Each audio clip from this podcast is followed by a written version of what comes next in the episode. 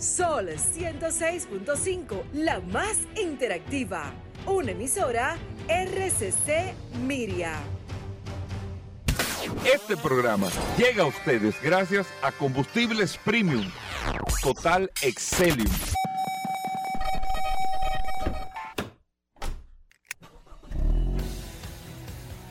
Bienvenidos al programa número uno de movilidad en la República Dominicana. Vehículos en la radio. Bien amigos y bienvenidos a Vehículos en la Radio. Lunes 13. Amigos oyentes, gracias a todos por la sintonía. 13 de febrero. Nosotros siempre después del sol de la mañana compartimos con ustedes hasta la una de la tarde todas las informaciones, todas las noticias, todo lo relacionado con este maravilloso mundo de la movilidad y más con tantas cosas interesantes y tantos retos que cada día eh, se presentan en esta industria y, hablar de retos, muchos retos que lamentablemente mucha gente eh, no entiende, como sucedió ayer en el Super Bowl. Y con uno de los comerciales, vamos a hablar al inicio de los comerciales relacionados con la industria automotriz, que se espera siempre este evento en los Estados Unidos, que es el evento eh, de televisión más visto, el espectáculo más visto de todos los Estados Unidos, y ahí aprovechan las marcas eh, de todo tipo, pero nosotros nos enfocamos en el sector de vehículos para hacer presentaciones importantes sobre sus productos, modelos y todo. La participación del sector automotriz eh, fue mucho menor que en años anteriores, muy poca eh, novedad pero interesante en algunas cosas que pudimos ver y de eso vamos a hablar al principio del programa junto con todo el contenido que tenemos para el día de hoy que usted no se lo puede perder. Mi nombre es Hugo Veras, un placer estar compartiendo con ustedes en el día de hoy. Recuerden que tenemos el contacto a través del WhatsApp, el 829 630 1990 829 630-1990, que es el WhatsApp de Vehículos en la Radio. Y ahí usted puede compartir con nosotros de la mano de Paul, que, se, que vio el Super Bowl entero. Yo no lo vi, pero Paul sí lo vio. Yo me dediqué a ver los comerciales. Paul, bienvenido. Gracias, Hugo. Gracias, como siempre, por la oportunidad que me das de compartir contigo todos los días en este programa Vehículos en la Radio. Gracias, señores, por la sintonía. Un abrazo de manera inmediata a todas las personas que se conectan que ayer casualmente estuvimos en contacto con varios oyentes de este programa y esa es la importancia de esta herramienta que durante el Super Bowl muchos, muchas personas estuvieron haciendo comentarios sobre los comerciales y esa es la importancia de esta herramienta, que usted pueda compartir información, que usted pueda ver, que usted pueda opinar. El WhatsApp es 829-630-1990 disponible desde ahora de manera inmediata, activo y durante todo el día usted puede conectarse con nosotros. Hoy es un lunes sumamente interesante, lleno de noticias, informaciones, novedades, noticias, invitados. La verdad que el programa de hoy, Gobera, está como amaneció el día de hoy, bastante fresca la temperatura. Exactamente, y, bien picadito. Miren, eh, varias cosas interesantes que hablar y para que nos concentremos luego en los puntos. Número uno, de las comerciales que se vieron ayer en el Super Bowl fue el trailer de Fast and the Furious, eh, de la última película de, o de la, de la, de la última edición de Fast and the Furious. Yo creo que, lo había dicho hace dos Fast and the Furious, le han sacado... Va por la número 10. Ajá, le han sacado... Ya tú sabes si le han sacado. Ahora sale el actor de Aquaman, que es el, es el malo dentro de la película, pero yo creo que Fast and the Furious no ha podido superar el guion. Y yo no soy cineasta, pero tú te das cuenta que la historia eh, eh, ronda es lo mismo. O sea, eh, tiene que salir el carro de la película número uno, que el niño que es yo cuánto, no deja de salir el actor. que ¿Cómo se llama? Torero, Torero. No, no, no, el otro, el que perdió la vida, lamentablemente. Paul Walker. Ajá, Paul Walker no deja de salir en varios puntos, la tristeza del compañero. Me está sacando o sea. Está trayéndolo de los moños al tipo. no lo quieren dejar tranquilo. O sea, al final. No sé, no sé si tú me entiendes. yo, creo que, yo creo que está agotado ya. Yo creo que, pero bueno, mientras le puedan sacar el jugo. Sí, bueno, ellos le están resultando porque lo están haciendo. Claro, lo están haciendo y, están produciendo, ¿tú entiendes? Pero wow, o sea. Sí, sí, sí, sí. No, no, no. Hay que sacar, hay que sacar esos cuartos. Eh, eh, vuelven a Río de Janeiro. o sea, lo- tú te das cuenta de la que dice, bueno, o es sea, una continuación de las otras. si tú querías entretenerte Es una cine, serie, es una serie que están haciendo. ya, o sea, pero wow, o sea, Sí, sí, wow. sí, pero bueno, ahí lo dejo. Salió ese comercial. El comercial de General Motors Go Beyond, ir más allá, es un comercial normal y natural eh, de General Motors con sus productos, sus vehículos, el dinamismo, nada fuera de lo normal tampoco. O sea, es un comercial que te inyecta mucha pasión y adrenalina, pero nada fuera de lo normal. Sí, comerciales interesantes del Super Bowl y yo me voy a concentrar eh, en dos comerciales para llegar al último que fue el de la organización de los Estados Unidos en contra a la conducción autónoma y en contra Tesla. Me sorprendió ver un comercial de esta naturaleza eh, por esta organización enfocado directamente a una crítica, pero una crítica eh, eh, Directa. directa y feroz en contra a la conducción autónoma de Tesla. Pero eso lo quiero dejar para el Estando final. ahí presentando la primera persona que enfocaron en el mundial ayer en el, en el Super Bowl, tú sabes quién fue. Elon Musk, Elon Musk ¿Estaba ahí? Fue la primera persona que presentaron como la figura más importante de él. que había ahí. Ah, De estaba allá. Estaba con los, con los dos dueños de los dos equipos ahí sentados. Uy, ¿con quién iba a estar? Normalito. No, porque había muchos actores. Después presentaron Paul McCartney. Después presentaron a. O sea, estaba la. la, la, la- Siempre los Super Bowl ahí va. pero quien estaba con los Matatania ahí era. El tipo con unos poloche negro de mangao. Era una, ¿De camiseta, mangao? una camiseta negra, viejo. Sentado, Manga corta. manga corta, normalito ahí, con los dos. Normalito el tipo. Con los dos dueños del equipo ahí. Con- de los dos equipos. De los dos equipos. Normalito. El único que estaba con los dueños era él. Por suerte, parece que él no vio el anuncio entonces. No parece, él sí, porque había una pantalla que ahí se pasaban, pasaban todos los comerciales. que pasaban los no anuncios. La verdad es que, wow. Pero el caso es, número uno, el comercial de Jeep. Lo tengo aquí, déjame buscar el... el- no sé si viste el comercial de Jeep. No, impresionante. Eh, Para mí fue el que más me gustó. el, el comercial de Jeep El fue Jeep, el Jeep viene con una nu- 4XE. Es que se va a llamar el. Ford, eh, exactamente, El 4 Wrangler por, E- Jeep por presentaron. I, 4 por I, que es una tecnología híbrida, no eléctrica, híbrida, sumamente interesante de parte de Jeep, que te combina el 4x4, tú tienes una tracción que va con el motor de combustión normal y otra tracción, eh, o sea, la combinación de las otras dos gomas es una tracción 100% eléctrica que te da mucho mayor fuerza y te, y te ayuda a mantener la combinación de los dos mundos ahora en una tracción 4x4, 4 por E, 4 por eléctrico, sumamente interesante de parte de Jeep haber presentado esa, como lo presentaron, o sea, la agresividad, el dinamismo, estoy en eléctrico, o sea, estoy con la tecnología, lo tienes todo, pero sin perder, lógicamente, ese, ese dinamismo y esa oportunidad de tú poder irte a recorrer todo lo que tú quieras hacer en un Jeep que es un todoterreno, eh, que te permite la aventura y todo. Sumamente interesante ese comercial de Jeep, creo que uno de los mejores de lo que se vio.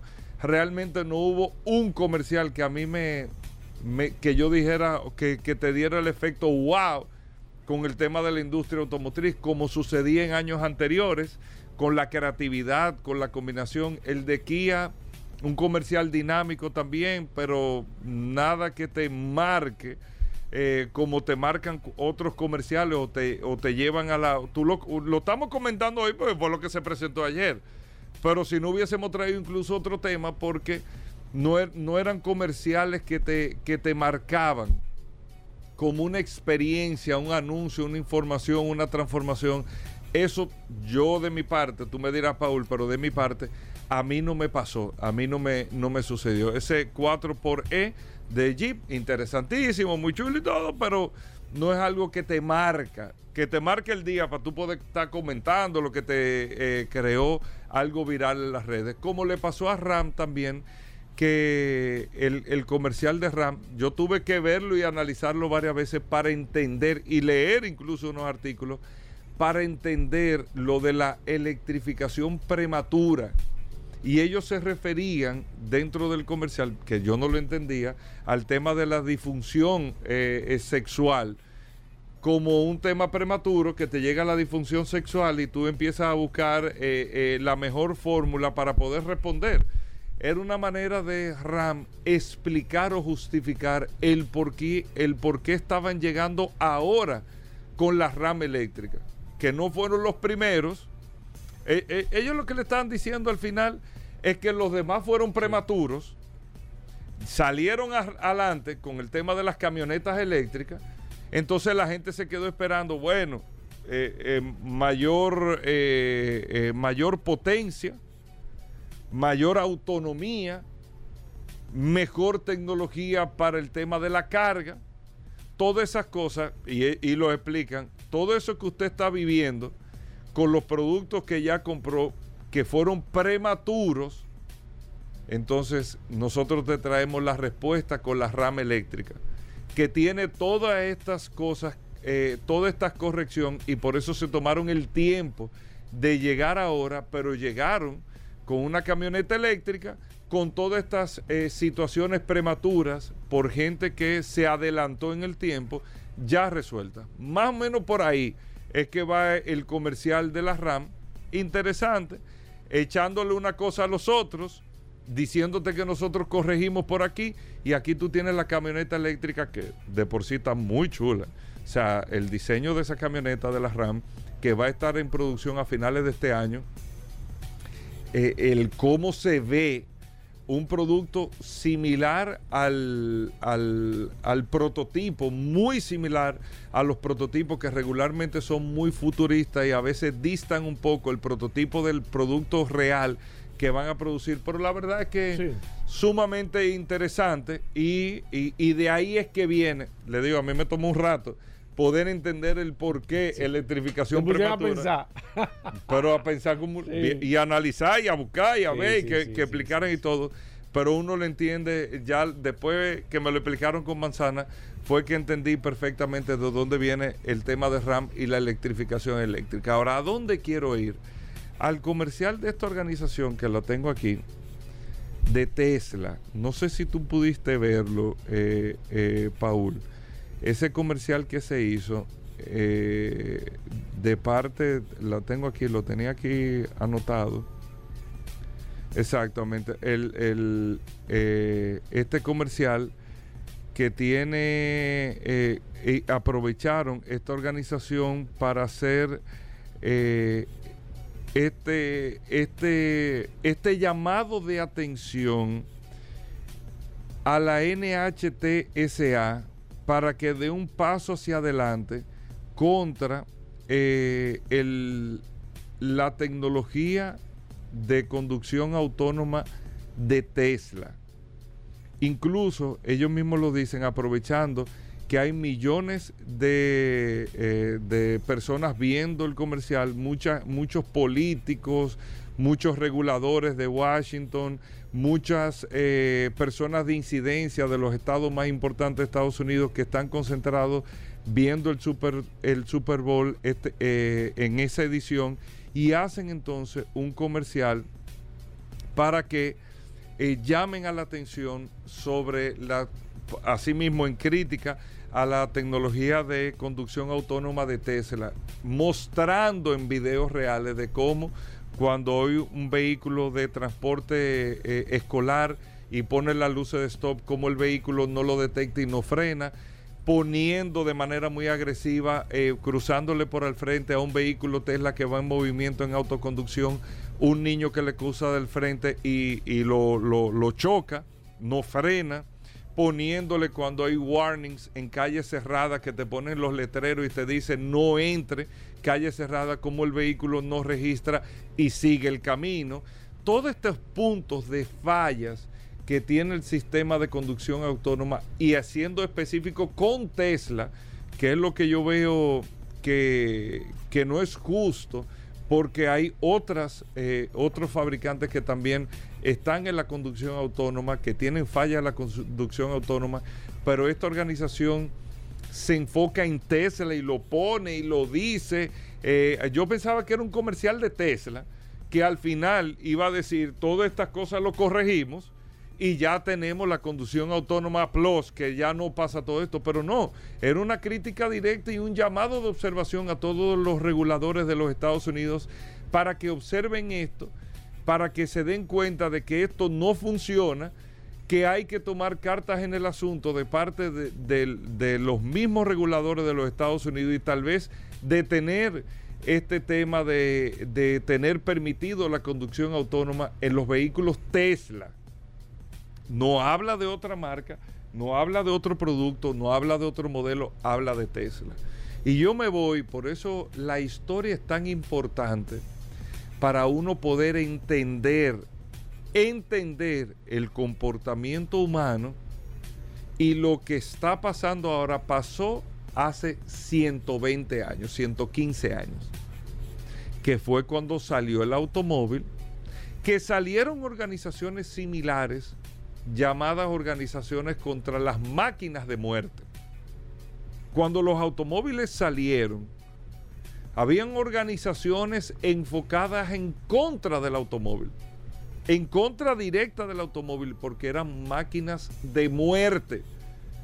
A diferencia de las carretas, los caballos que sucedían accidentes, pero al salir estas máquinas de propulsión autónoma, que no necesitaban un animal para ser tirados, ni mucho menos, automáticamente en el mundo empezaron a surgir organizaciones en contra de estas máquinas de muerte. Sin darle el tiempo, como se le debió de haber dado al pasar de los años, para ir corrigiendo. Señores, las señales de tránsito salieron en ese momento. Las señales, todo lo de seguridad vial que conocemos viene sobre la base del desarrollo del mismo automóvil, los semáforos, las señales de pare, todos estos elementos, las implementaciones de seguridad en los mismos automóviles, las búsquedas, la investigación, el desarrollo de implementación de elementos, los sensores de parqueo, los sistemas de bolsa de aire, el tema de las cámaras más adelante, todo eso ha venido siendo un proceso de evolución, de desarrollo de 100 años para ir logrando mejorar la seguridad en los automóviles pero no hacer desaparecer los automóviles, sino ir desarrollando estas implementaciones para ir siendo más eficiente y seguro el uso de la movilidad en un automóvil que lo que pudo haber sido hace 100 años. Imagínense ustedes que el mundo tuviese hoy la cantidad de vehículos que tienen el día de hoy, pero con la tecnología de hace 100 años. Estuvieran, estuvieran perdiendo la vida miles y miles y miles y miles de personas por hora en todo el mundo. Por hora en todo el mundo. Los cinturones de seguridad, el tema de los cristales que eh, no se, en caso de un accidente, no se rompa un cristal y no queden esos trozos grandes de cristales. Todo ese desarrollo de los elementos que conocemos hoy, los sistemas de freno ABS, la tecnología en los neumáticos, todo ha venido gracias a prueba y error y a un desarrollo de 100 años de la industria automotriz. Y es lo que no veo justo de organizaciones que hoy, pero lo entiendo, porque eso sucedió hace más de 100 años también, de organizaciones hoy que salen enérgicamente en contra de la conducción autónoma, que en los próximos años nos vamos a dar cuenta cómo se irá perfeccionando la conducción autónoma y lo que vimos en el Super Bowl en el día de ayer como un llamado de alerta contra la muerte, el peligro y todo, serán cosas del pasado en unos años. Pero la gente y el ser humano ha podido desarrollarse sobre la base de la prueba y el error. Pero si no se prueba y no se cometen errores, no se llega a la perfección. Eso es un mandato y un principio básico de la vida. De lo cual, amigos oyentes, todos los que tenemos, todos los que estamos hoy y todos los que tenemos, lo que somos y hacia dónde vamos, va sobre la base de la prueba y el error. Y ese es el error de ese tipo de pautas que desconocen probablemente la historia y el desarrollo del mundo en sentido general, pero más que todo de la industria automotriz. Ese es un comercial en contra de Tesla, injusto, y es un comercial que si en aquella época, hace 100 años, la, la televisión existiera, hubiese sucedido lo mismo, pero hace 100 años, contra el automóvil en sentido general. Un error, yo creo que de esta organización, pero eso es parte del mundo y de lo que somos en el día de hoy. Muchas cosas interesantes aquí en Vehículos en la Radio. Vamos a hacer una pausa. Muchos temas, flojo el Super Bowl en términos de comerciales, pero bueno, ahí le dimos una descripción para que usted esté al tanto de lo que sucedió referente a la industria automotriz. Venimos de inmediato. Bueno, de vuelta en Vehículos en la Radio, señores. Gracias por la sintonía, Paul. Arrancamos hoy lunes. ¿Qué tenemos para hoy? Un saludo a nuestros amigos del WhatsApp primero. Claro, recordar como siempre, Goberas, eh, nuestros amigos a través del WhatsApp que están conectados. 829-630-1990, la herramienta más poderosa de este programa, Vehículos en la Radio. Eh, ayer estuvimos y, y me sorprendió porque anoche se estuvieron agregando varias personas a través del WhatsApp de, hecho, haciendo algunas preguntas sobre, sobre el precio de vehículos y demás. Yo digo, óyeme, la verdad que esta herramienta es bastante curiosa. Una gente a las 10 de la noche preguntando el precio de un vehículo, es que se está confiando en esta herramienta, la verdad. Quizás estaba en un tema de discusión y dijo, espérate, yo te voy a investigar el precio de manera inmediata. Y le preguntó al Google de los vehículos, el WhatsApp de este programa Vehículos en la Radio, e inmediatamente nosotros le contestamos. 829-630-1990 es la herramienta más poderosa de este programa Vehículos. Bueno, muy fuerte. Paul, eh, ¿qué, ¿qué, análisis tenemos para hoy, así arrancando la semana? Mira, tú sabes que eh, me gustó lo que estuviste hablando eh, a, nivel, a nivel general, porque la verdad es que diste algunas cosas que yo no, no me percaté, y esa es la importancia de este programa, que hay cosas que tú puedes ver en un momento, otras que tú quizás no le prestas la atención a nivel general, pero sí eh, a nivel de comerciales, eh, muy lento, muy lento a nivel de comerciales, a nivel general.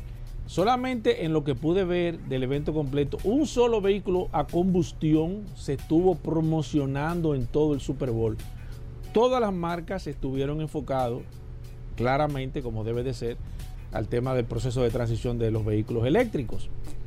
Eh, pasó un poco desapercibido y fue nada más y nada menos que el Jeep, el de que el Jeep, ay Dios mío.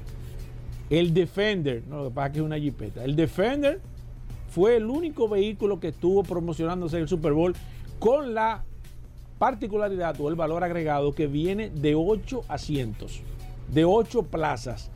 Un un nuevo, Jeep Defender con 8 plazas. Yo no conocía, no conozco. Defender. Búscate bien el nombre del modelo. Defender. Jeep. No, Jim no. Pero dijiste Jeep. No, pero el Land Rover será. Sí, me equivoqué con. ah, bueno, pues no, suerte que estoy aquí, viejo, porque. No, no, no. Si no, la gente. Dije Jeep porque es un SUV, un SUV y una Jeepeta, es el, el, el, el, Defender de ocho plazas. Me imagino que ellos estarían buscando explorar un nuevo segmento con eso. Vi el comercial, la verdad que un comercial normal, pero para que ustedes vean, fue el único vehículo a combustión que se estuvo promocionando durante todo el Super Bowl a nivel general. Eh, me gustó el comercial de, Jeep, para mí fue el mejor, donde presentaron el Jeep, el Cherokee también va eléctrico, ¿eh? Viene, va con la misma tecnología. Todo va para allá. En ese comercial salió el Wrangler, que fue el protagonista, pero también salió detrás, a las personas que no pudieron ver o que vieron un anuncio, también sale el Jeep. El Cherokee viene con la misma, con el mismo sistema que Hugo estaba explicando, 4XE. De hecho, el medio tiempo lo estuvieron, eh, estuvo patrocinado por, por Apple Music por primera vez en los últimos 20, 25 años, donde Pepsi tenía el protagonismo. Apple le quitó para este, para este Super Bowl como el patrocinador principal, junto a Jeep. Me gustó eso, que Jeep estuvo bastante involucrado eh, a nivel general. Datos específicos y este dato, me hubiera gustado regalar aunque sean mil pesos, goberas. La marca Tesla salió en un comercial. Tesla salió en un comercial en el Super Bowl por primera vez en la historia. Ahora no fue, la, no fue una marca de, de, vehículos. Lo utilizó un patrocinador de comida. Utilizó, y a las personas que estuvieron viendo el Super Bowl se dieron cuenta. Tesla nunca, nunca se ha anunciado en el Super Bowl. Nunca se ha anunciado en el Super Bowl. Sin embargo, y voy a dar aquí, me hubiera gustado tomar un par de llamadas para las personas que estuvieron viendo el Super Bowl, en qué comercial salió. Yo creo que debemos dejarlo así para que la gente nos diga a través del WhatsApp. Lo vamos a, lo vamos, lo vamos a dejar así en, en, en, en expectativa. Si usted vio el Super Bowl, y yo voy a subir el comercial luego que termine el programa, si usted vio el Super Bowl, ¿en qué comercial de comida salió eh, el, actor principal salió montado en un Tesla? Salió, y, para mí era un comercial de Tesla porque el enfoque que se le dio del principio se veía que era evidentemente un, un vehículo de Tesla.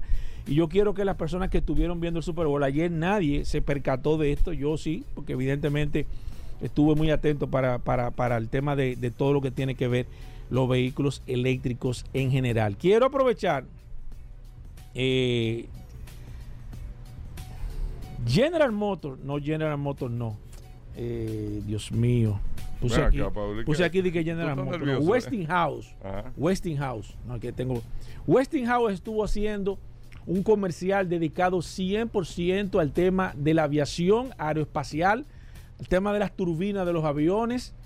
Eh, ah, lo, que pude ver de General Motors es que tiene una nueva tecnología en las turbinas. Viene con General Electric. General Electric. Viene con una nueva. Es que General Electric, General Motors. General Electric. es lo que, te General, General Electric Motors, General Electric en este caso, fabricante de turbinas. Aparentemente vi un avión, y para personas que tuvieron el comercial, vi un avión que no lo he visto no lo he visto, un avión de pasajeros. Ellos estuvieron pasando como unos, unos highlights, ¿qué se dice? Como unas imágenes rápidas. Unos flashes. Unos flashes. Vi un avión y vi una, turbina que ellos estuvieron también presentando. Parece que es un desarrollo nuevo.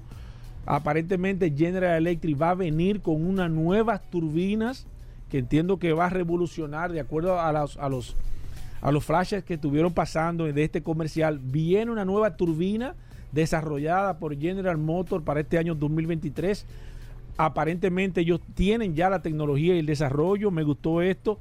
Y más que todo un anuncio para el tema aeroespacial.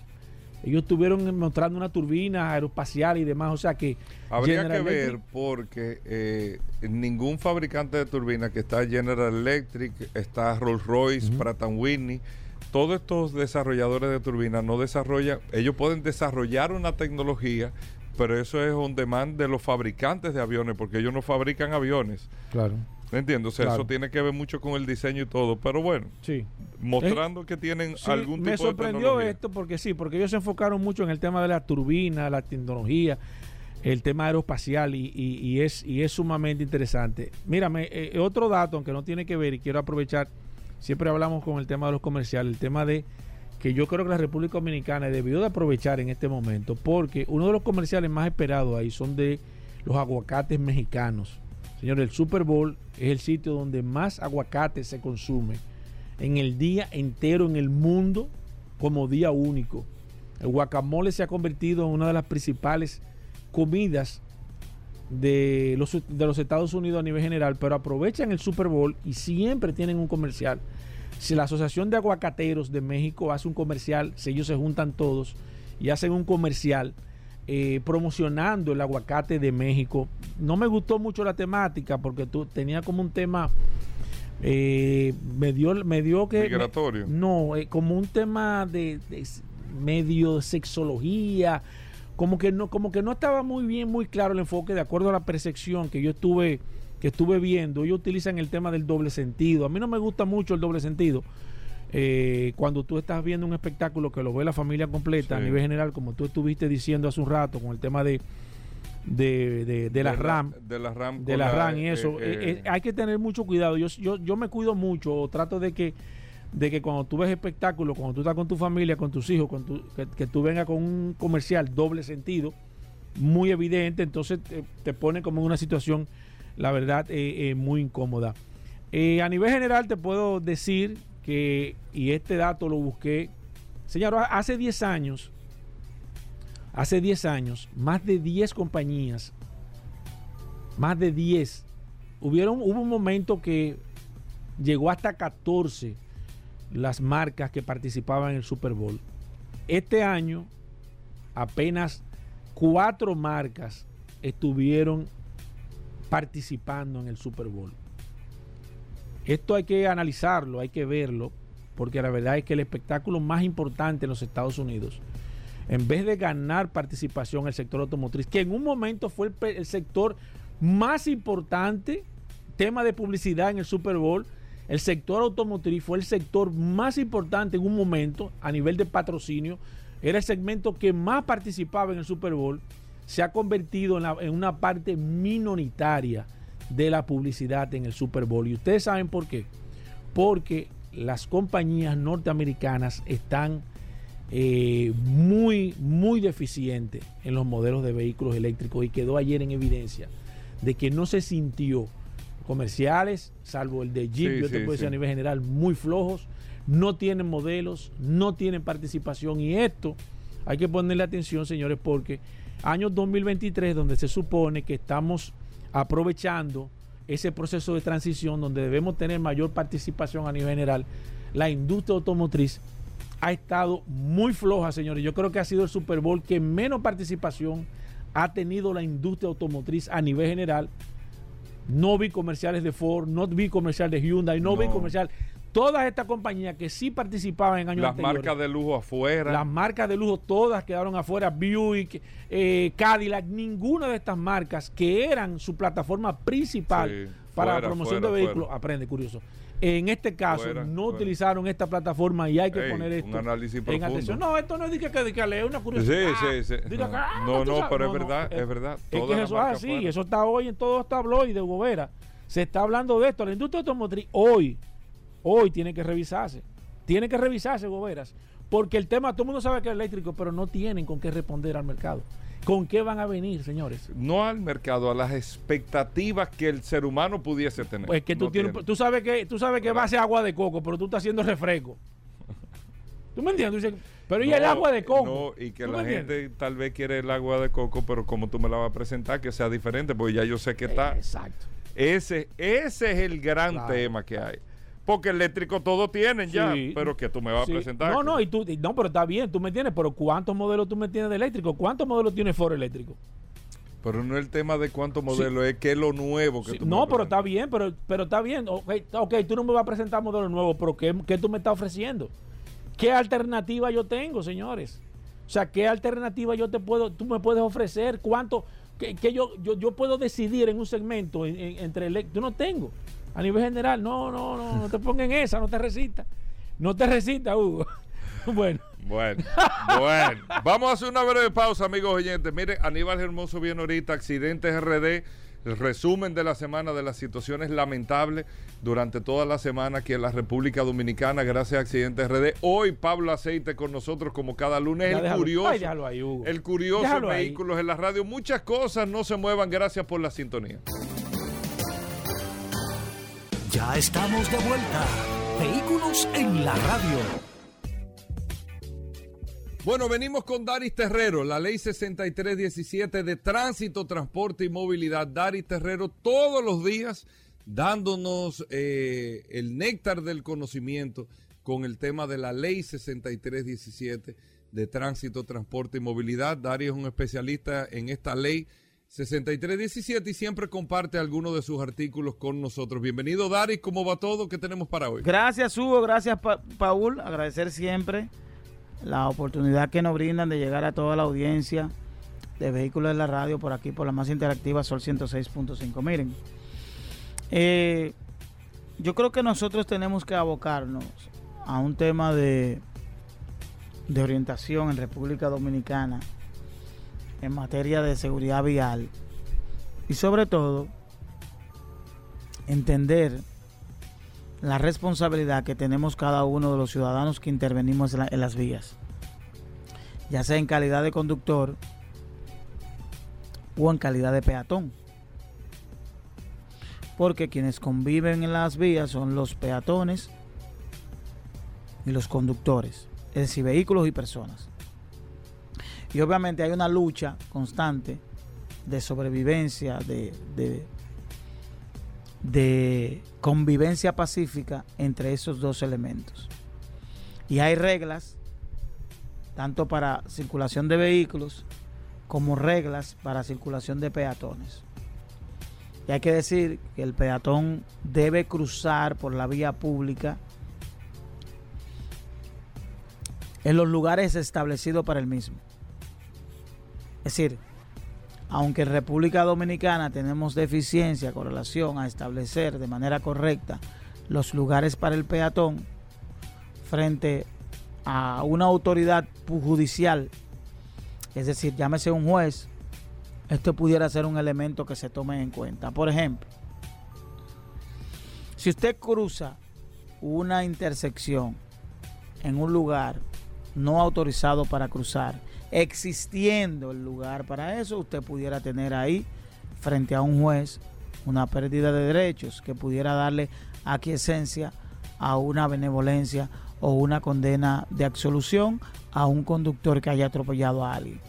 Recuerden que los accidentes y las muertes en accidentes de tránsito son muertes involuntarias.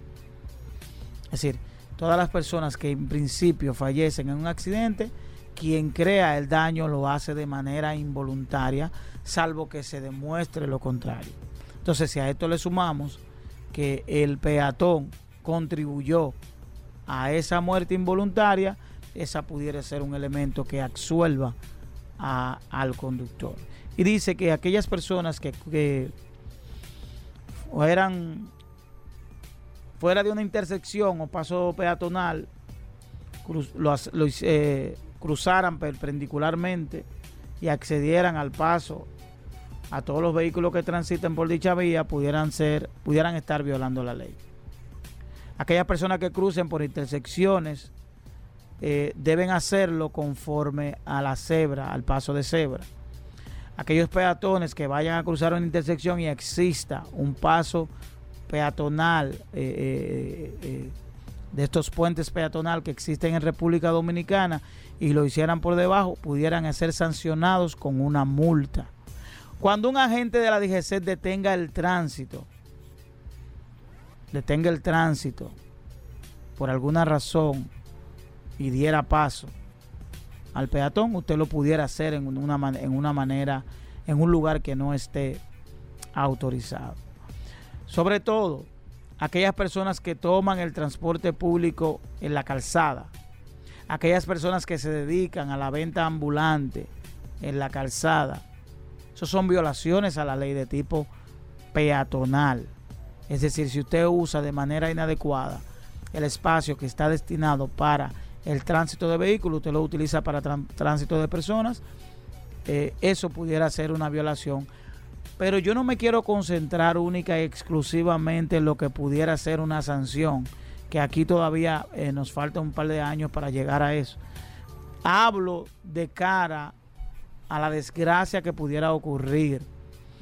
La desgracia que pudiera ocurrir, un atropellamiento y que esto pudiera ir hasta un tribunal y que usted como ciudadano, siendo afectado, perdiera los derechos que le corresponde porque usted haya sido la persona que haya provocado ese daño. Por tanto, yo reitero eh, el artículo 218 sobre las sanciones que pudiera tener un peatón por transitar en cruces o en vías públicas que no estén autorizadas para el peatón. Bueno, ahí está Daris Terrero, arroba Daris Terrero 1 en todas las redes sociales. Usted puede seguir a Daris Terrero para preguntas e informaciones sobre la ley 6317. Hacemos una breve pausa, no se nos mueva. Bueno, de vuelta en Vehículos en la Radio. En un momento, recuerden que vamos a tener a Pablo Aceite hablando de lubricantes aquí en este programa Vehículos en la Radio. El Curioso, más adelante también, más noticias, más informaciones, de todo en este espacio Vehículos en la Radio. Entrar ahora eh, brevemente, porque la marca Range Rover o Land Rover, con la división Range Rover, que eso se quedó, eh, eh, fue uno de los ejercicios que quiso hacer Land Rover, quiso dividir Land Rover por un lado, Range Rover por otro, hacer Land Rover como una marca de todo terreno y Range Rover como una marca de todo terreno de lujo dentro de la misma sombrilla, vamos a decir así que tenía Land Rover, pero esto eh, está, existe, tú tienes Range Rover varios modelos, tienes Land Rover varios modelos, pero no tienes esa división como la quisieron hacer de tener eh, estas dos marcas como, como un concepto diferente. Ah, incluso se, se veía en el concepto de venta la, la, división del Land Rover, la Discovery, eh, las, eh, los otros modelos que tienen de Land Rover por un lado y tener la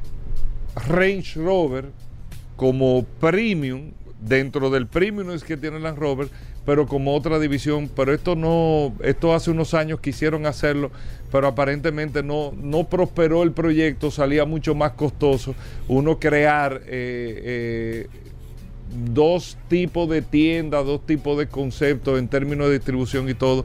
Pero ¿a dónde es que voy? Range Rover acaba de sacar un producto dentro del, del Range Rover, el grande, el normal. Es un landscape. Eh, ellos le, déjame buscarlo incluso. Yo le voy a, exactamente. Un Lansdowne Edition. Un vehículo de 300 mil dólares o un producto el mismo producto, pero con una terminación que supera los 300 mil dólares en el valor del producto. Y ahí es que me quiero concentrar. ¿Por qué?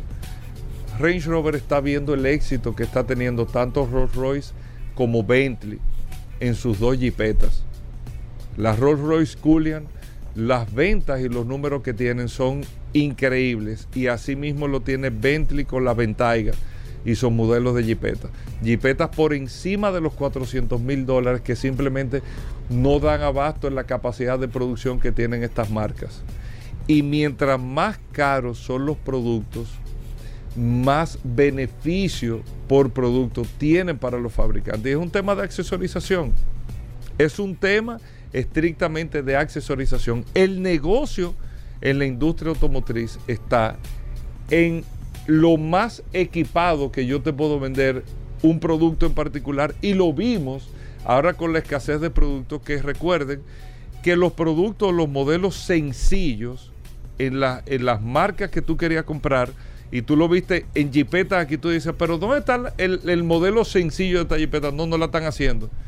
Porque me cuesta lo mismo o, o me sale igual en una línea de producción ponerle X accesorio X artículo a esta jipeta y no ponérselo a esta y vender una más barata. La más barata me da menos rentabilidad. Como no tengo capacidad para producir la cantidad que tengo que producir, si son 100 mil unidades, y nada más puedo producir 50 mil, no es verdad que de esas 50 mil que puedo producir, la voy a hacer de la que menos dinero me deja. Voy a hacer los productos full que son los que más dinero me deja. Y las otras 50 mil que no pude producir, que iban a ser de la semifull y la sencilla, simplemente que se queden afuera, porque yo tengo que hacer más rentable la capacidad que tengo de producción. El negocio, eso te lo, te lo, te lo definió, el negocio está en tener productos o el negocio está en tu poder hacer volumen y todo, pero para los fabricantes más, en todas las categorías, Mercedes, BM, eh, Porsche, todo, te hacen productos que son costosos. Pero si te lo equipo más, mientras más accesorios yo te puedo vender, si usted va a una tienda de una marca premium aquí en República Dominicana, a la tienda que usted, usted se va a Mercedes-Benz, Autosama, usted se va a BMW, a Magna, se va a Audi en Avelino, se va a Peinado GA, se va a una de estas marcas, se va a Lexus y usted ve que tienen unos espacios para usted personalizar. Se va a Land Rover. Land Rover tiene un showroom solamente de personalización. ¿Qué tú dices? No, tú ves todas las pinturas. Ah, concho, pero yo la quiero con esta pintura. Y te ponen todo el catálogo de la piel que tú la tocas ahí. O sea, invierte unos un dinero fuerte en esa exhibición para que tú puedas ver el tipo de piel. Y tú la quieres con esto. Y tú la... Esa configuración es lo que realmente le da la rentabilidad. No es que las otras no dejan, pero estas dejan más dinero. Y mientras yo más te puedo equipar un producto, que, pómele toaro, pómele esto, yo lo quiero con esto, lo otro, porque al final es el mismo chasis, el mismo motor, es la misma línea de producción, el mismo tiempo. Es el tema de cómo yo puedo irte encareciendo más el producto para poder tener mayor beneficio por el esfuerzo que estoy haciendo. Y eso es lo que identifica Range Rover ahora, que se está quedando fuera de un negocio donde ellos eran los más caros del mercado. Range Rover era, era la jipeta más cara que se hacía en el mundo hasta que salió Rolls Royce y hasta que salió Bentley. Y se dieron cuenta que por encima de 400 mil dólares esta gente están haciendo el negocio del siglo. Produciendo estos productos, teniendo unos márgenes de rentabilidad altísimos y ellos están quedando fuera. Por eso lanzan un producto de esta naturaleza. La, la Range Rover te cuesta eh, eh, 200 mil dólares, pero ya tienen una que cuesta 100 mil dólares más a base de accesorización para meterse dentro de ese negocio. En el mundo, y ustedes se dan cuenta ahora, en los últimos años y más después de la pandemia, los sectores que tienen eh, capacidad económica han aumentado su capacidad económica por los niveles de negocio e inversión que han estado haciendo y por eso aumenta su capacidad de gasto también y de adquisición. Todas las marcas premium en todos los sentidos, en vestimenta, en todo, están vendiendo, señores. Hay tiendas de marcas premium que sucede un fenómeno ahora que no sucedía antes. Filas, filas. Hay marcas de relojes que no hay relojes. No hay, no hay, no hay, no hay, no hay. Tú vas, tal, un reloj caro, no, que no hay. Y tú tienes una lista de espera que eso no sucedía. Al menos que sea una edición limitada, no sucedía. Porque en el mundo, increíblemente, hay un segmento de la población que hoy está teniendo mucho mayor capacidad de consumo que lo que tenía anteriormente. Y ese, eso, eso es lo que está pasando con marcas como Range Rover que se han quedado sin participar de un negocio el cual ellos eran los que predominaban hace unos años. ¿Qué otra información, Pablo? Mira, dos datos breves, Hugo. La primera es que acaba de salir una información sobre el Cybertruck, la jipeta, la camioneta, la camioneta de Tesla. Y tú sabes, yo te he tenido que corregir. Y tú sabes, y tú sabes que cuál es, cuál ha sido el retraso de esta camioneta, Hugo Veras. Tranquilo, tú eres mi hermano. Tú te contaste que tarde. Elon Musk está emper, emperrado, se puede decir. Empecinado. Empecinado. Bueno, es lo Paul. mismo. Es lo mismo. Paul, pero tú te acostaste tarde. Pues. sí, sí, sí, tardísimo. Está empecinado, Hugo Veras, en que, en que la camioneta de Tesla sea 100%. ¿Ustedes saben de qué? De fibra de carbono. No. De aluminio. No. Acero inoxidable. Bueno, pero. Y fíjate lo más importante pero de esta el información. DeLorean era de acero inoxidable. Ahí viene el tema. Todos los vehículos que se han intentado hacer de acero inoxidable han fracasado porque es un material muy complicado. Muy complicado. Ahí está. Aparte del, costo, como dice nuestro amigo el curioso, aparte de, lo complicado, en términos de accidente, protección, o sea, es un material que nunca ha funcionado, ni en seguridad, ni en ningún punto. Y él está empecinado, y esto es lo que está haciendo, que yo creo que es el principio de comenzarse a uno a embromarse, para no decir otra palabra, es ese.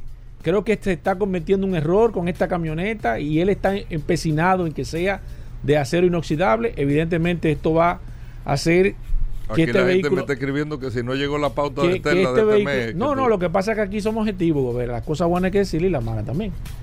Eh, eso evidentemente va, va a traer el que todas las camionetas sean del mismo color, o sea, no se eh, va, va- va a tener el color de metal también, que está prohibido en los Estados Unidos. No sé cómo él lo irá a hacer también, porque es un color que refleja, cuando el sol le da, refleja y No, puede- pero y eso puede- se trabaja seguro. entonces hay muchas cosas y esto tiene la camioneta engavetada, retrasada. Se supone que era en el año 2023, ahora en el año, digo, en el año 2022, ahora estamos 2023, ahora se habla do- final del 2024. Yo creo que si no se cambia, aparte de la forma, que él también está empecinado de que tenga esa forma parecida a un platillo volador, eh, una forma que entiendo que a nivel de seguridad tampoco va a cumplir con los cometidos por el tema de las puntas, los filos que tiene y demás. Yo creo que más que todo, y señores, hay que reconocer algo, a veces el, mucho éxito te trae también que tú te pongas, y eso le pasó a Enzo Ferrari, le ha pasado a muchos de los fabricantes de vehículos que cuando tienen éxito en varios productos se empecinan y creen que tienen eh, la verdad absoluta en todo. Yo creo que en este segmento, que es el segmento más importante, que él va a poder entrar a competir porque es de los pocos segmentos que no están dominados ahora mismo por un vehículo eléctrico a nivel general. Creo que va a tener algo duro y no creo que si él sigue con ese esquema, esa camioneta pueda tener quizás la aceptación a nivel general, primero por el tipo de material. Es un material que cuando usted choca y hay que reemplazar piezas, imagínese usted cuando usted tiene que buscar piezas de acero inoxidable. No vamos a hablar de los compromisos y de las cosas que va a tener, pero para mí yo creo que debe de cambiar, porque si no, se ha, está demostrado a través de la historia de que todos los vehículos que se han intentado hacer en acero inoxidable han fracasado y no creo que en este caso ese sea la excepción. Hay que ver, viejo. Sí, pero yo te digo, no, pero es que las cosas te van diciendo para dónde van, ¿eh? O sea, no hay que ser un genio para eso y no hay que tampoco empecinarse en cosas. Mira, la gente me escribió y quiero hacer brevemente. Ayer sucedió algo interesante por primera vez en la historia y eso me lo estuvieron escribiendo a través de WhatsApp. Un dominicano hace un touchdown en el Super Bowl. El momento deportivo. Isaac Pacheco, dominicano, no hay que reconocer. De descendencia dominicana. Sí, bueno, de descendencia dominicana, claro está. Pero son dominicanos, porque si sus padres son dominicanos, tú tienes parte de eso. No solamente los padres son dominicanos. Sí, los padres. Participa en un, Super Bowl, no solamente eso, esto, sino que hizo un touchdown. El último touchdown lo hizo el dominicano Isaac Pacheco. Si no, usted no tuvo la oportunidad, esa persona que hizo ese touchdown. Un palo, ¿eh? Eh, de padres dominicanos y por primera vez en la historia. Eso es un dato al margen del de, porque la gente está emocionada con esta información. Ya los dominicanos estamos trabajando. Y según tengo entendido y según me estuvieron enviando información, hay varios dominicanos ya en la NFL y no se sorprende usted si en los próximos años nosotros vamos a tener una andanada de dominicanos también en el deporte más importante en los Estados Unidos. Bueno, ahí está el momento deportivo con Paul Manzueta. Vamos a hablar de lubricantes, no se muevan, gracias por la sintonía. Ya estamos de vuelta. Vehículos en la radio. Bueno, Aníbal Hermoso, hoy es lunes, nuestros amigos de Accidentes RD que reportan y nos traen eh, todos los lunes un resumen de las situaciones, los accidentes ocurridos durante toda una semana, de lunes a lunes. Aquí lo tenemos con Aníbal Hermoso. Recuerden, Accidentes RD, usted es, una página de, Instagram, es una plataforma eh, de una red social que te va socializando cada una de las situaciones que ocurren de accidentes en la República Dominicana. Y se darán cuenta ahí de cómo ocurren los accidentes y qué causa. Usted nada más ve los videos y se da cuenta qué causan los accidentes de tránsito. Al final está en manos de nosotros, pero bueno, Aníbal, eh, bienvenido al programa, el resumen de accidentes RD. Gracias Hugo, gracias Paul, agradecido de llegar a la audiencia de Vehículos en la Radio, como siempre, a hablar de temas relevantes en tema de seguridad vial que ocurrieron en todo, a todo nivel nacional y en este caso vamos a hablar de dos temas súper interesantes, adicional a lo que ocurrió, tratamos de traer temas enriquecedores para de alguna manera contribuir a que todos estemos informados. Y en este caso, Paul, antes de entrar en detalle con los accidentes más relevantes, quisiera hablar de la señal que todos conocemos, pocos respetan y pocos saben el significado real de la señal de no estaciones. Y tú dirás, pero, pero ¿cómo así? sí, explícame eso. ¿Quién es que no sabe que no estaciones, no, se puede parar? No puede parquear. Bueno, pues resulta que hemos visto videos donde personas dicen que no estaban parqueadas al lado de la señal y aún así eh, fueron, su vehículo fue remolcado por, porque estaban estacionados en, cerca de la señal. Pues resulta, Paul, que la señal de prohibición de parquearse realmente abarca toda la cuadra, o sea, hasta la siguiente intersección. Si hay un letrero a mitad, abarca la cuadra completa. Exacto, hacia adelante. Ya hacia adelante. exacto, ya si es eh, si es una, una, una, vía, por ejemplo, una autopista, una carretera que, que, es bastante amplia, hay que poner varias señales porque los tramos son muy largos. Exacto. Pero la realidad es que la señal de no estaciones puede ser, eh, prohíbe es toda la cuadra y puede venir acompañada de un horario o de una palabra específica. Por ejemplo, no estaciones de 7 de la mañana a 5 de la tarde. Exacto. O no estaciones de este lado. De hecho, en Estados Unidos hay varias señales de no estaciones que prohíben, por ejemplo, eh, asimismo, eh, todo un, un, entorno que prohíbe muchísimas cosas. O sea, aquí nada más conocemos la E con, con el símbolo de prohibición Pero si buscamos los manuales de Estados Unidos, hay señales de no estaciones que realmente muy, muy variadas y no es con la E, es con la letra P de parking que, que se utiliza. Aquí la E en español de estacionar y allá la P de parking. Mira, otro tema curioso que tocamos la semana pasada es que una de las de la famosa trivia que hacemos, hablamos de las desventajas de, de un vehículo de GLP o de gas, en la que le preguntábamos a los usuarios que cuál ellos pensaban que era la desventaja de tener un vehículo de GLP. Si A, la pérdida del espacio por la instalación del tanque. B, el aumento del peso del vehículo por, por el tema del tanque. O C, la pérdida de potencia. Yo no sabía que esa pequeña trivia iba a arrojar tan, tanta luz Ajá. y es lo que vino después. Resulta que obviamente, o no obviamente porque muchos no se la sabían, la respuesta correcta es todas las anteriores. Cuando tenemos un tanque eh, de GLP, eh, pierde espacio el, el, el baúl, Sí, sí, claro. aumenta el peso y hay pérdida de potencia en el motor. Pero eh, quisimos ir más allá y hablamos con el cuerpo de bomberos del Distrito Nacional, quienes nos arrojaron muchas luces, entre ellas que si, si es menos de 100 libras, se le llama cilindro. Si es más de 100 libras, es un tanque. Y que el tanque que tenemos en la casa no debe ser utilizado en vehículos. Claro. Debe ser un un, Un tanque especializado para vehículos, Un ajá. cilindro especializado Claro. para el vehículo porque la válvula, fíjate que el, el- el cilindro de gas, que hasta, hasta yo me perdí, cilindro tanque, se util- debe venir vertical y la válvula queda arriba y la válvula es para gases. Ujú, Claro. Otro caso, otro que se ha mencionado aquí, pero por si no lo recuerdan, Sí. el gas se convierte en líquido cuando está en el tanque, dentro del tanque, y ya la válvula no funciona para vapores. Y al acostar el tanque ya no está arriba la válvula, sino que está de lado Claro. y no hace su función de liberar. Pero yo no quiero entrar en detalle porque Claro. lo bueno de esto es que a raíz de, de esta Por eso se llama curiosidad... GLP, es gas licuado de petróleo. Exacto. Entonces, a raíz de esta curiosidad, está eh, estamos haciendo los, las intervenciones para hablar directamente con un personal del Cuerpo de Bomberos del Distrito Nacional que nos va a hablar más en detalle sobre este tema porque ellos son expertos en la materia. Mira, eh, hoy, eh, de hecho, si vamos a hablar de accidentes, podríamos hablar de hace unas horas y es que la 27 de febrero eh, llamó mucho la atención esta madrugada y a medianoche porque se registraron varios accidentes en ella. Ya vemos Ajá. también, sí, ahí en la Núñez, 27 con Núñez, próximo a la Plaza de la Bandera, algunos accidentes recientes de esta, madru-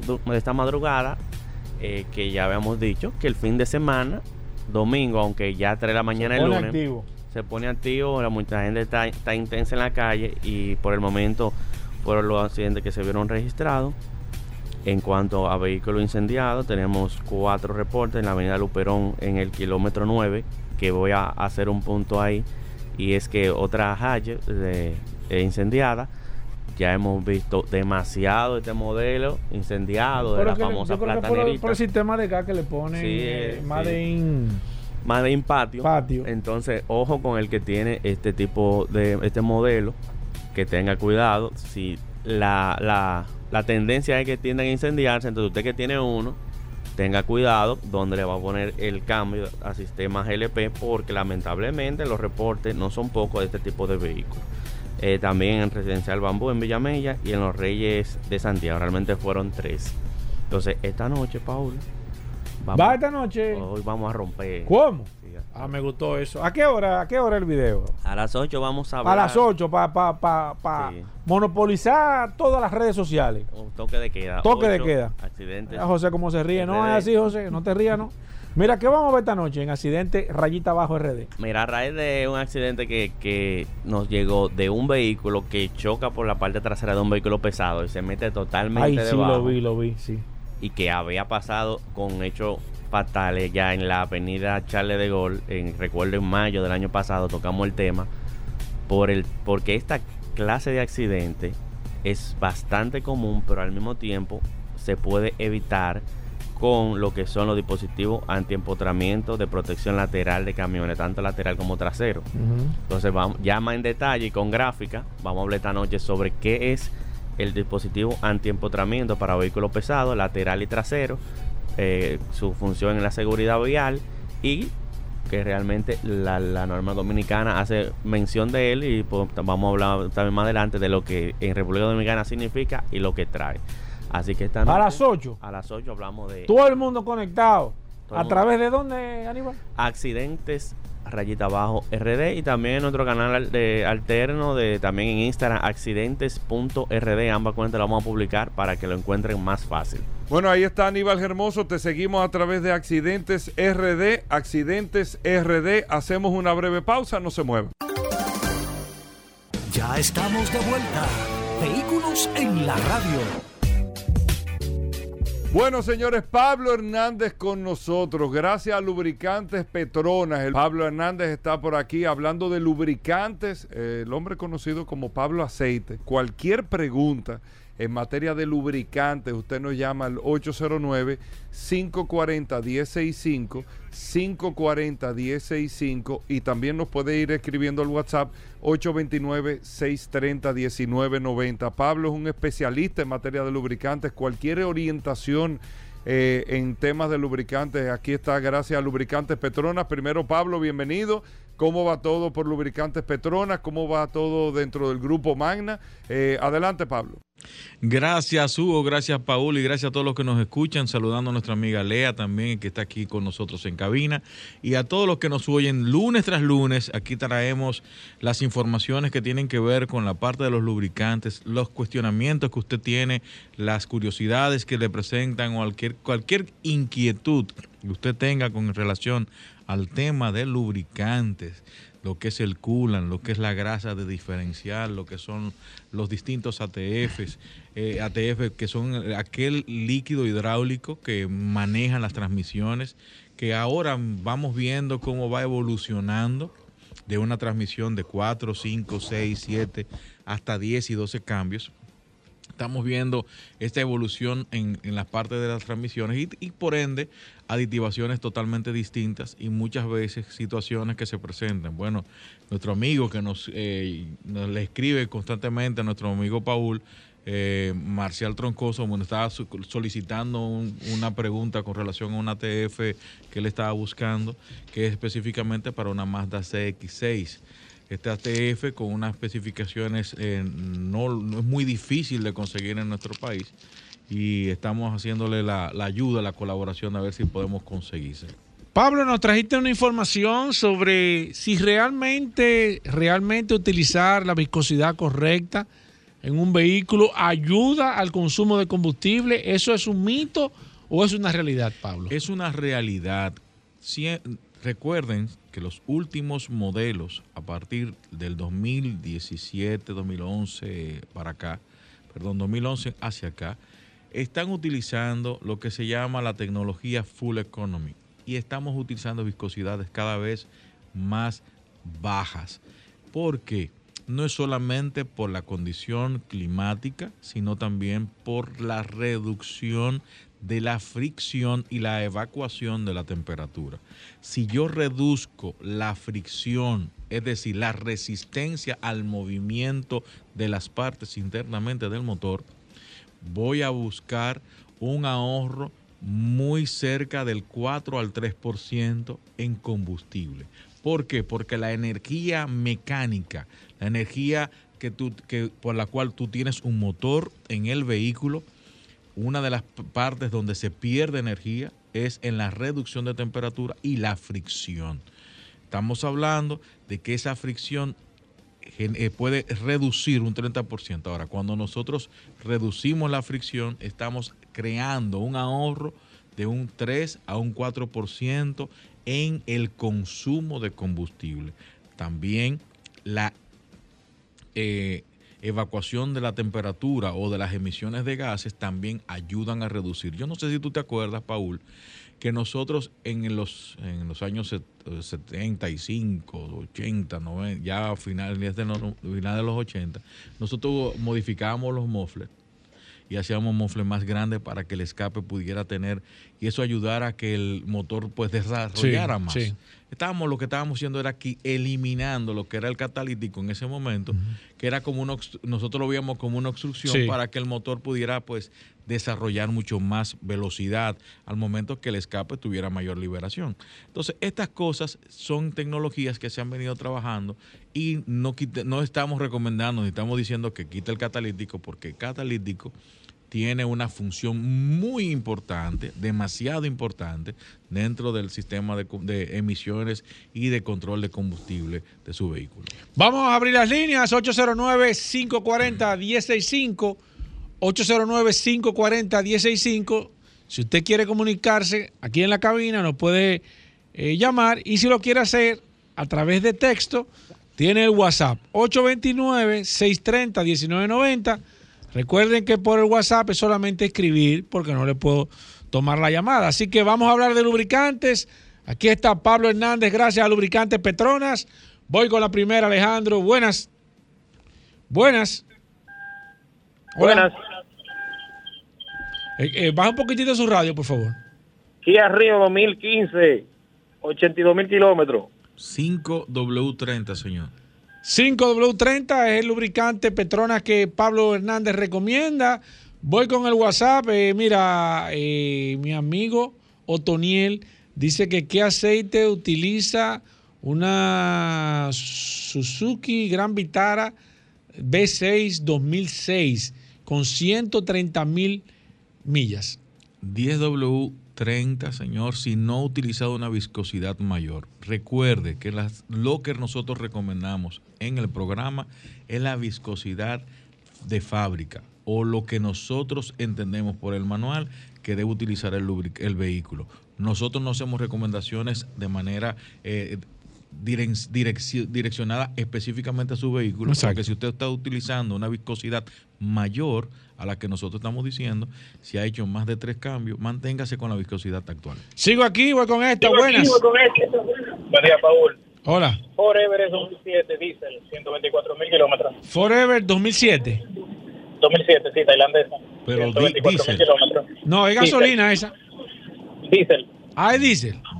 sí, Ah, es la jipeta. Sí. sí, la jipeta. Ah, perfecto. 5W40, señor. 5W40. Voy con esta. Buenas. Equinox 16. Una Equinox. eh, Chevrolet Equinox 2016. 0W20, señor. 0W20. Voy con esta. Hablamos de lubricantes. Gracias a Petronas. Buenas. Buenos días, buenos días.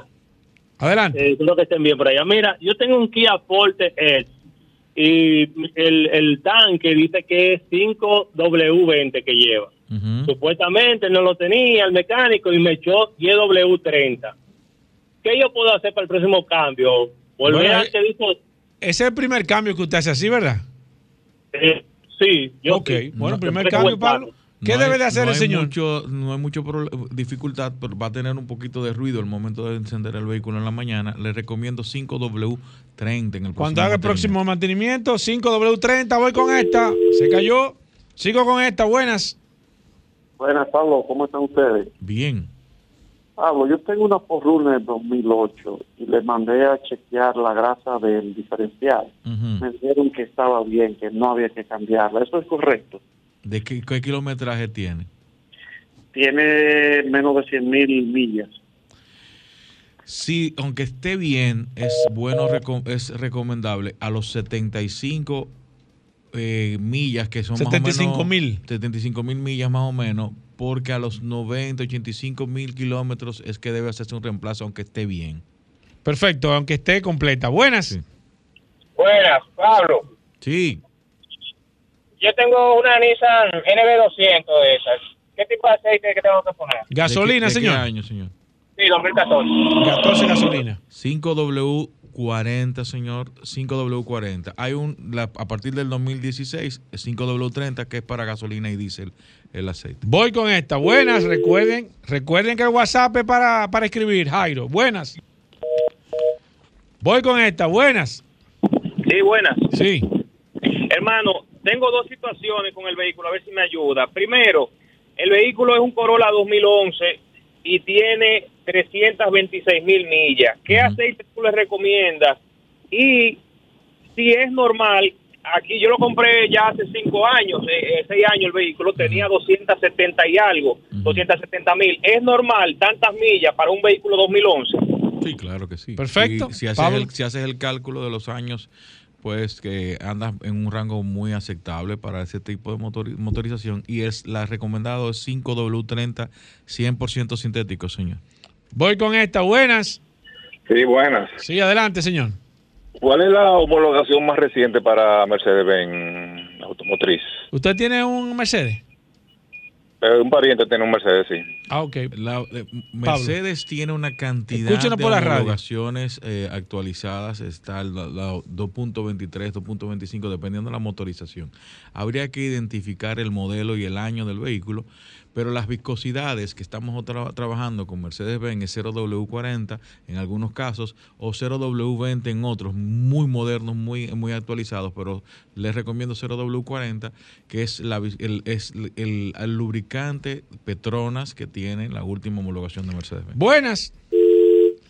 Voy con el WhatsApp. Ernesto dice aquí, perfecto. eh, ¿Cómo saber, Pablo, cuando un aceite es original? ¿Y ¿Cómo cuál es la ventaja de usar aceite sintético? La ventaja la, la vamos a ampliar un poquito. Para identificar un aceite original va a depender mucho de donde usted lo compre, porque realmente eh, existen o lo que es un mercado eh, en América Central y está pasando ya también en nuestro país, de comprar envases y eh, rellenarlos con aceite y venderlo como si fueran original. Tiene que ver el envase, tiene que ver el etiquetado, tiene que ver la tapa. ¿Y dónde lo compra? cosas. Y dónde lo compra, eso es muy importante. La- el uso del lubricante 100% sintético no es solamente una recomendación del, del que hace el lubricante, sino del fabricante del motor para resistencia de temperatura, para reducir la fricción, para la evacuación de lo que es el sistema de, de- de combustión a nivel i- interno, la limpieza. Son muchas cosas que tiene la ventaja de ser, usar un 0W, un 100% sintético. Víctor eh, Santos dice Suzuki Sidekick 98, Pablo. Kier 98, Ajá. 10W40. Sigo aquí, Francisco dice, ¿qué marca y viscosidad recomienda para un Nissan Primera del 2000 con el motor SR20? 10W40 también en el caso puede conseguirlo mineral como semisintético. La última actualización de Mercedes para 0W40 es la M Approval 229.5, señor. 229.5. Lu- Lu- Luca, Lucaiza. Lucalza. Lu- Lucalza. El representante de Chevron. Ajá. Ah, ok. Lucalza dice, ah, pues mira, te está preguntando a ver si tú sabes un Nissan Note 2015, Pablo. Nissan Note 2015 5W30, señor. 5W30, Alexis Merán. Alexis, recuérdate que es escribiendo. Te voy a contestar. ¿Tú ves qué fácil es? Tú me escribes y yo te contesto. Alexis Merán dice aquí, eh, le instalé un equipo de gas a un Accord que tiene 234 mil eh, kilómetros. ¿Qué viscosidad de aceite tú recomiendas? ¿De qué año es el Accord? Eh, no dijo el año. Yo no dije el año. ¿eh? Eh, un Honda Accord. Eh, no, no dijo. Mira, dime el año. El, eh, va Alexis Merán. del, del, del año. Dame el año, por favor, para decirte qué viscosidad. Noel de León dice aquí aceite para un Audi Q7 2016 diésel. Eh, se puede utilizar 0W40, como también puede utilizar 5W40 que cumple con la normativa Volkswagen. En el caso del 0W40, normativa Volkswagen 5.02, 502.00 y 5 505.00. Julio Bernardino dice, hola, tengo Suzuki Florenza eh, 2008. ¿Qué aceite eh, lo recomienda? Lo compré hace seis meses y quiero cambiarle el aceite de la transmisión también. ¿Cuál tú me recomiendas, Pablo? Depende del kilometraje, habría que identificar porque ese Suzuki puede traer una CVT como también puede traer una, una- otro tipo de, de aceite. En el caso del motor, 5W30, señor. Ariel Morillo dice, perfecto, Hyundai Accent 2014, Pablo. Accent 2014, 5W30. 5W30, Ariel, ahí te contesté, déjame ver. Sigo también a través las líneas telefónicas están disponibles, 809-540-165. Estoy con el WhatsApp para adelantar un poco. José Jiménez dice Hyundai Avante 2012, ¿qué tipo de aceite? 5W30 también. 5W30, voy con esta. Buenas. Hola. Hola, mira, eh, una consulta. Yo a mi Ford Explorer 2016 XLT le cambié el aceite en noviembre. Yo siempre le pongo Petrona sintético 5W20 y, y empezó a marcarme ahí que, que el aceite necesita cambiarse. Entonces, eh, yo yo pensé que fue que a lo mejor se equivocaron, le pusieron un aceite malo o algo. Digo, caramba, déjame yo. lo- ¿Dónde, ¿Dónde usted lo lleva, señor? Pablo le va a explicar qué pasó. Pablo. Bueno, de noviembre, diciembre, enero, febrero, estamos hablando de cuatro meses. Estos cuatro meses es la programación que le pusieron en su cambio, eh, para hacer el cambio de mantenimiento. No es que está eh, desgastado el aceite, simplemente la programación le está avisando que tiene que hacer el cambio de aceite. Voy con esta. Buenas. Sí, buenas. Sí. Cambio de aceite, Highlander, eh, ¿qué tipo de aceite? Highlander 2019. Highlander 2019, Pablo. 0W20, señor. Buenas. Y buena. Sí.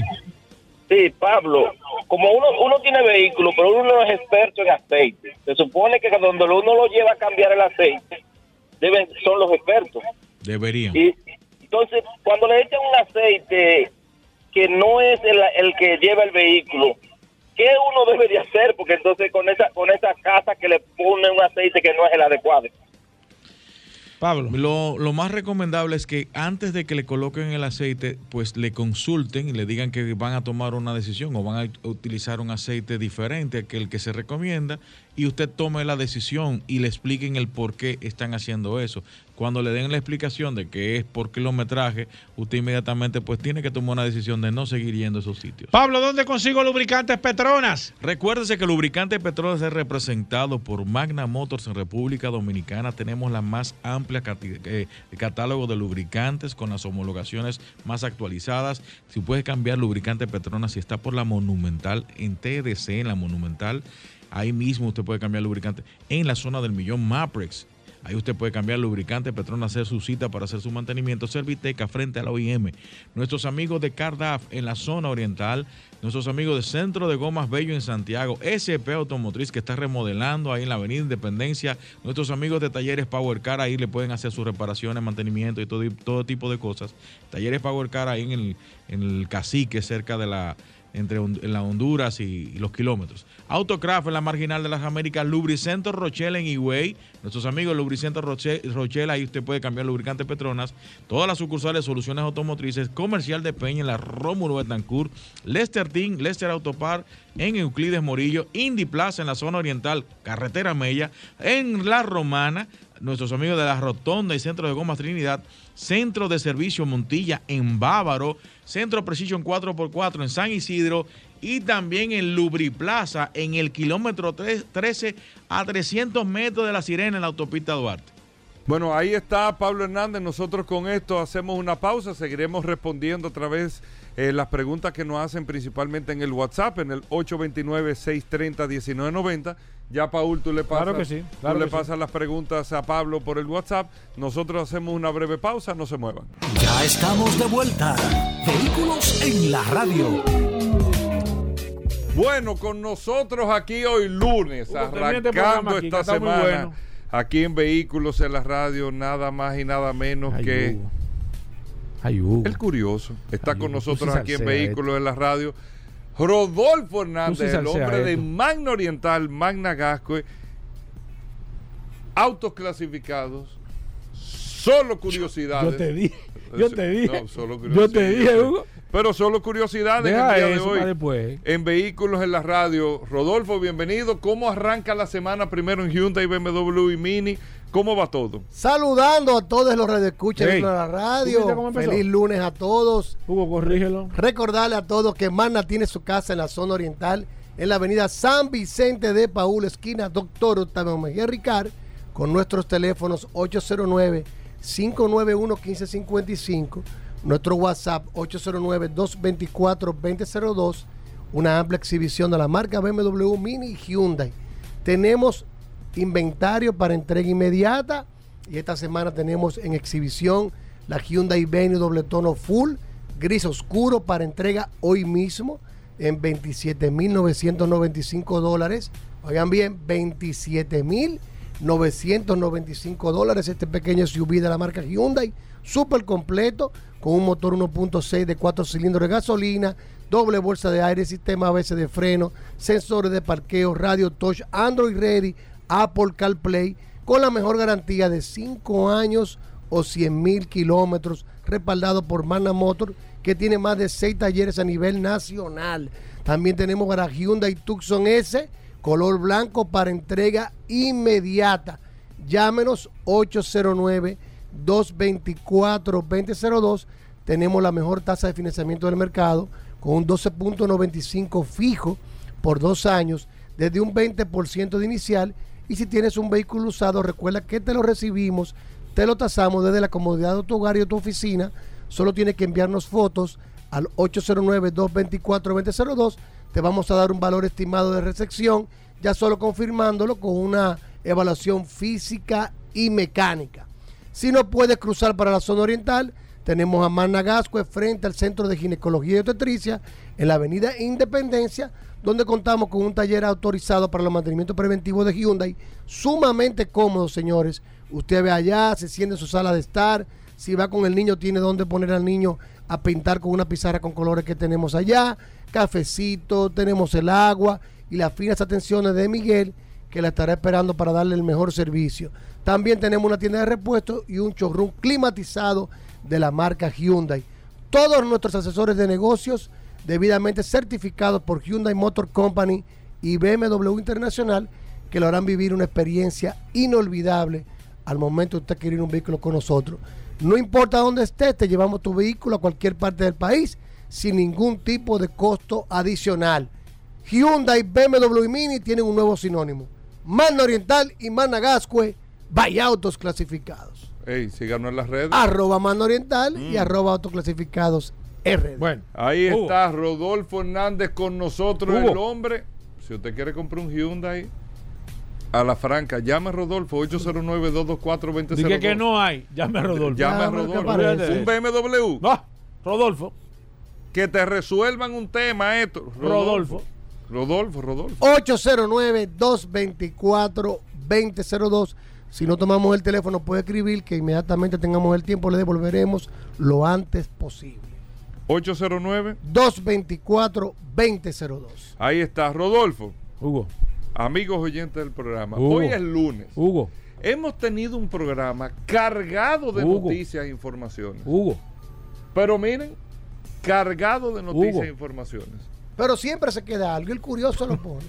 Hugo no, Hugo no. Entonces, por aquí- eso Hugo no. nosotros ya hacemos no. un llamado a la curiosidad, a No. hurgar No, Hugo no. en la información que estamos Hugo esperando. no, Hugo Porque aquí han hablado del Super Ey, Bowl, ey, ey, de Hugo. los vehículos Hugo es un chisme. Hugo. Sin Es embargo, un chisme, Hugo. el tema trading de movilidad aeroespacial Hugo es un chisme. no ha sido mencionado el día de es hoy. un chisme, Hugo. Vamos, Rodolfo. El primer ministro de Canadá, Hugo es señores, un chisme. Justin Trudeau, Solo curiosidades. Junto con el gobierno americano y el Comando Aeroespacial de Defensa de América del Norte, mandó a derribar un objeto no identificado ayer, ¿eh? que, se, que estaba a 40 mil pies de altura. Nadie lo sabía eso. Aquí nadie ha hablado de eso. Señores, eso es noticia. Pero, Un objeto no Claro. identificado que andaba, que entró ilegalmente al espacio aéreo Esos son los- canadiense, esos son los a más de 40 Esos son mil pies de altura, No, 40 mil pies. Esos son los a que ponía en peligro los, los aviones A comerciales. esa altura vuela un avión comercial. Fue enviado a derribar, salieron los aviones casa de Estados Unidos junto con los aviones de defensa de Canadá y un Un chisme. F-22 con un misil derribó a este objeto no identificado. El equipo de recuperación estaba ayer ya recogiendo los restos y en las próximas horas o en los próximos días, si no lo guardan en secreto, Son los se chinos. sabrá de qué objeto se trata. Pero también hubo otro hace dos o tres días en Alaska que fue derribado por Estados Unidos después del globo. Tampoco ustedes dijeron eso aquí, porque el curioso está aquí para decir la información. ¿El qué? ¿Qué? ¿Qué da? Y eso no son Van globos. tres ¿eh? objetos. No El son- globo, otro No, en el Alaska. globo es otra cosa. El globo En es Al- otra cosa. ¿Y qué en es las- encima de Alaska destruyeron otro objeto no identificado Hugo. que tenía una forma de un vehículo pequeño octagonal que andaba por los 20 mil pies de altura, que tampoco se ha identificado. Hugo. Ese Esa- yo no lo oí. Hugo, esos son bolas que Pero están tirando. es que ustedes Ahorita tumban una aquí en el malecón. Tú. Aquí tenemos la información, la vamos a estar Hugo. colocando en el Curioso en la radio, síganos en las redes, el link y vamos a etiquetar siempre a Paul Manzuete y a Hugo Vera porque como no creen Pa- pa' nada que entonces yo le etiqueto a ellos Pa' que dos cojan view. para que Pero vean el tema cuál es, Ey. eh, eh, Rodolfo? No, No, es por nada, tú diste la Esa fue una noticia. información, Ok, la curiosidad de otra. Ok, Espérate, Hugo. exacto. mira Hugo Vera ya estaba hablando con unos amigos Ay, Dios mío, ay, Dios mío. Ay, Dios mío, empezó mal, hombre. y esta va para Paula Resistencia Mazota Ey. que no sabe nada Ey, ten cuidado. de este tema él tiene motor pero no sabe él entiende que Ey. Harley Davidson a lo mejor fue el primer productor de- el fabricante de, de motores americanos fue Harley Hugo, no, no fue. Pero tú, pero tú no sabes. No, no, no, yo sé, yo Sin sé. embargo, ayer el curioso, hablando del tema, nos damos cuenta que el prime- la primera motocicleta de origen estadounidense no fue Harley Davidson, sino que fue Indian. La Pero me lo India. dijo primero. que- ¿Eh? Ah, pues Pablo lo sabía. Ah, Pues él, me, él él- me dijo de que India. Él la tiró Hugo, para tirar, Hugo, pero nunca, habla, pero nunca ha hablado de eso. yo porque no te quiero dañar. Está bien, dale, dale, dale. Señores, Indian Motor Company, que fue eh, principal en el año 1897, George Handy, que fue el fundador de Handy Manufacturing Company, era una fábrica de bicicletas y decidió después poner motores sobre su bicicleta. Se asoció con George Henstrom y formó en el año 1901 el primer prototipo y en el 1902 se vendió lo que fue la primera Indian Motorcycle.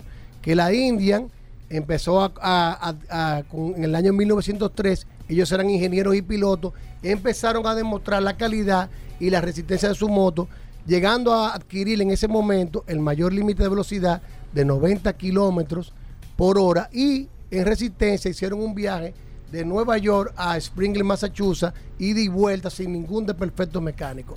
Ahí inicia lo que fue la, la- la motocicleta Indian, que su logo es un nativo americano con su plumaje que se pone siempre en el tanque de estos motores. Los primeros colores fueron azul y negro y después pasaron al clásico rojo, donde salió la motocicleta Indian Chief. Ha cambiado de dueño, tuvieron un percance. ¿Por qué Harley Davidson es más nombrada?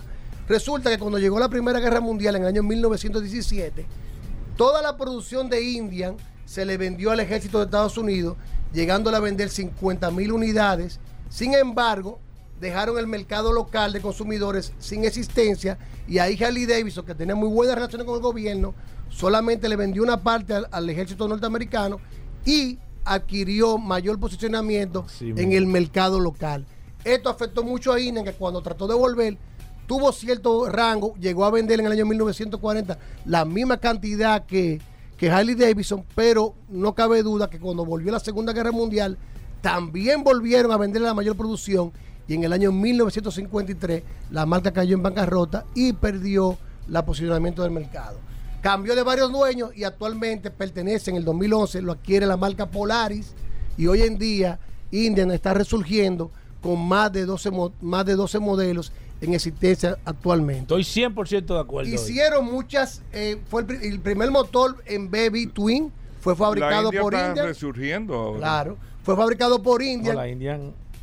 Y se, oye, increíblemente, los motores Indian, en una carrera que se, fabric- que se hacía en la isla de Man en, en esos años, fueron los únicos que ganaron las tres primeras posiciones, motores Indian, superando a los británicos. Esa marca la tienen aquí alguien. que Yo no. no ¿Y ¿Algún No, representante? no creo que aquí tiene ningún representante de la marca.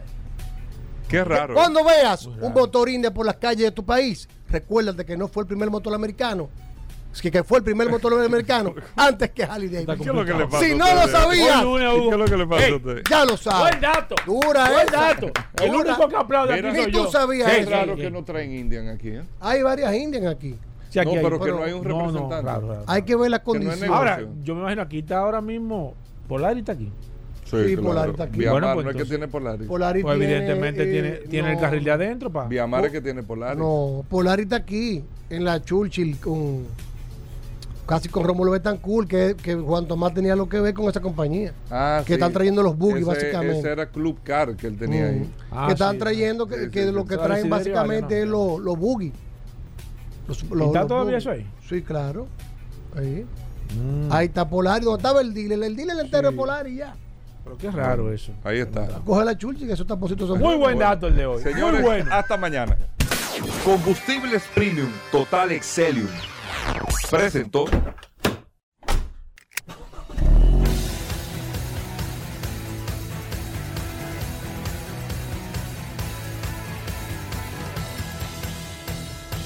Vehículos en la radio. Sol 106.5, la más interactiva. Una emisora RCC Miria.